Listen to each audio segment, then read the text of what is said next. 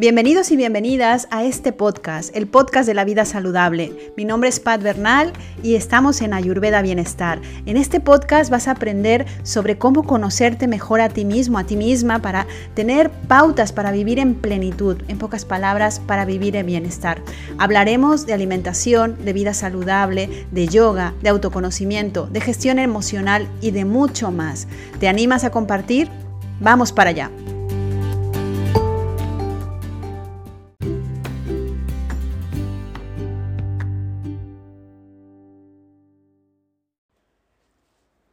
Hola de nuevo, bienvenidos a este nuevo podcast llamado Hablemos de Bienestar.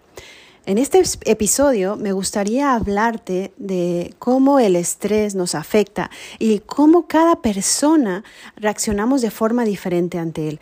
Según el Ayurveda, cada constitución tiene una forma de reacción y una emoción diferente para eh, este tipo de fatiga excesiva llamada estrés. Y es muy interesante que empezamos a descubrir cómo reaccionamos nosotros mismos porque de esta manera también comprenderás cuando esa emoción se detona, qué hacer para equilibrarte o para no llegar a ese estado o punto o pico de ansiedad producido justamente por el estrés. Antes que nada, me gustaría comentarte, el estrés es un término que viene acuñado de la ingeniería, donde en realidad se refiere a la fatiga o el esfuerzo continuado y excesivo por un material, por una carga o una sobrecarga eh, continua. De ahí ese, término se derivó a lo que hoy conocemos como el típico puro y duro estrés que nos acusa a todos los seres humanos, ah, porque en realidad estamos sometidos a un esfuerzo o una fatiga constante.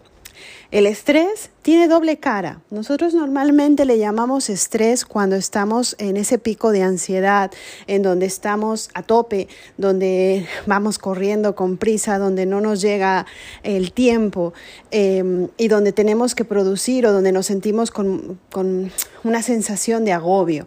Es verdad, eso es estrés, pero también el estrés es cuando después de haber soltado tanta adrenalina y cortisol que nos permite llegar a unos estados de actividad por encima de lo normal, caemos en un estado de agotamiento o incluso de depresión. Eh, seguramente has escuchado, y no sé si te habrá pasado a ti, que después de un esfuerzo prolongado continuo, eh, probablemente llega al día siguiente que no te puedes levantar de la cama o que te sientes sumamente fatigado o agotado. Pues eso es producto del estrés. Yo llamo al estrés como un prestamista, que en el momento te da energía cuando la necesitas, pero después te la cobra con intereses. Todos sabemos que el estrés es negativo para la salud, evidentemente, que nos afecta y que no nos, hace, no nos permite vivir en bienestar. Lo que te quiero comentar ahora es que no todas las personas reaccionamos emocionalmente al estrés. ¿Y esto en qué nos va a ayudar? Preguntarás. Bueno, pues que cuando comprendas cómo reaccionas tú, qué es la emoción que te detona y comprendas que a lo mejor tu compañero, tu madre, tu hijo, tu pareja, tu empleado reaccionan de una forma diferente hasta, ante el mismo estrés, comprenderás de mejor forma que no todas las personas somos iguales y que también eh, es una reacción que se tiene ante ese esfuerzo continuo y prolongado. En Ayurveda, Existen tres constituciones de las cuales te voy a hablar más adelante. Una es la constitución Bata, la otra es Pita y la otra es Kafa. Por ahí te lo voy a dejar ahora mismo para no marearte un poco, porque cada constitución, digámoslo así, está manejada o está de alguna manera constituida por una, por una emoción principal o primordial.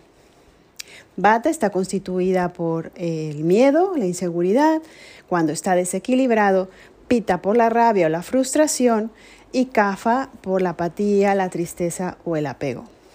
¿Por qué te explico esto y por qué mezclo ahora la ayurveda? Porque la ayurveda es la ciencia de la sanación donde en realidad trabaja desde el punto de vista de la gestión mental para aprender a conocernos también y sanar también esa parte que es sumamente importante en todos los seres humanos. Imagina, y esto eh, lo decía el doctor Basatlat, en una habitación para determinar cómo las personas reaccionan ante determinado, ante el mismo situación de estrés.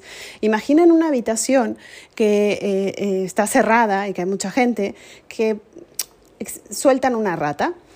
Pues habrá personas que por el miedo querrán escapar saltando por la ventana eso es miedo, inseguridad ante una reacción de estrés. Habrá otras que querrán coger una piedra y matar a la rata. Esto es rabia, valentía también. Y habrá otras que se querrán esconder detrás de la persona que quiere matar a la rata y animarán a esta persona para que la mate. Misma situación, diferentes reacciones. Es importante que descubramos cuál es la emoción predominante cuando nos desequilibramos o dicho de otra manera, cuando nos estresamos. Puede ser miedo o inseguridad, puede ser rabia o frustración, o puede ser apatía, desgana, querer esconder la cabeza o tristeza. Lo que quiero decirte aquí es que depende de cómo esté tu organismo conformado, será como reacciones al estrés. Y aquí me dirás, pero ¿cómo es esto posible, Pat? Pues es muy fácil. Si tú observas, no todos los cuerpos son iguales. Hay organismos o cuerpos que son un poco más rellenitos, cuerpos que tienen una constitución más moderada, que forman más músculo, y hay cuerpos que son delgados y que incluso, aunque traten de comer constantemente, jamás engordarán. El metabolismo de cada uno es diferente. Hay metabolismos muy acelerados donde en realidad la gente le cuesta mucho engordar o hay metabolismos muy lentos que aunque coman muy poco, siempre tenderán a engordar. Y hay metabolismos, digamos, en el promedio que en realidad se mantienen con esa constitución moderada. Eso ya está marcando también cómo reaccionamos nosotros ante situaciones extremas. La mente funciona muy bien para la supervivencia, por eso se nos otorgó, porque para poder vivir en este mundo necesitamos tener también ese instinto de supervivencia que nos ayude a saber cuándo nos encontramos en peligro o no. El problema viene que el mundo en el que vivimos, que ya no es el mismo que cuando vivían los cavernícolas, que el peligro lo determinaban cuando un dinosaurio se quería comer al cazador, ahora soltamos la misma cantidad de adrenalina y cortisol por un email del jefe o por no tener las reservas de las vacaciones que deseábamos o porque el coche no enciende o porque hace mucho calor o por cualquier imprevisto no deseado. Estamos viviendo constantemente en modo supervivencia. ¿Y qué te quiero decir con esto? Traducido en otras palabras, de acuerdo a cuál sea tu constitución, estamos viviendo constantemente con miedo e inseguridad, con rabia o frustración o con apatía y tristeza. Interesante, ¿no? Es difícil vivir en una emoción como estas y evidentemente sentir bienestar. Pero tú me dirás, bueno, muy bien, ya determiné mi emoción y ahora, ¿cómo empiezo a sentirme mejor? Ah, pues eso es el tema. Depende de cómo seas, de cuál sea tu constitución, porque aquí las generalizaciones no valen. Y cuando comiences a comprender cuál es esa emoción que se detona y la observes desde afuera, aunque te dejes llevar por ella en un principio, pero la observes, es importante que sepas que la emoción no eres tú. Es solo una herramienta que te está determinando, te está ayudando a saber que te has desequilibrado. Este podcast va de esto, de darte justamente las herramientas para que comiences a balancearte poco a poco. No se trata de llenarte de tips o de pautas para que las hagas en un día, porque te vas a agobiar y al final terminarás no haciendo nada. Se trata como el malabarista de empezar con una pelotita y empezar a poder lanzarla al aire hasta que la puedes hacer con los ojos cerrados y serás tú el que pida la segunda pelotita hasta que podamos realmente reestructurar y reorganizar nuestra vida. Evidentemente, en el momento en el que vuelvas a sentir una emoción que te altere, ya no la dejarás pasar más allá, porque descubrirás que te empiezas a desequilibrar. Recuerda una cosa que le digo a mis pacientes constantemente, tu cuerpo siempre trabaja para ti, nunca en contra tuya. Lo que pasa es que nunca nos enseñaron a escucharlo. Cuando comiences a comprender cómo funciona tu organismo, que es único y es especial, porque es tuyo, y comiences realmente a escucharlo y alinearte con lo que Él te está pidiendo, el bienestar está garantizado. Muchas gracias por escucharme. Yo te recomiendo que como ejercicio esta semana, pues uh, empieces a observar cuál es la emoción predominante en ti.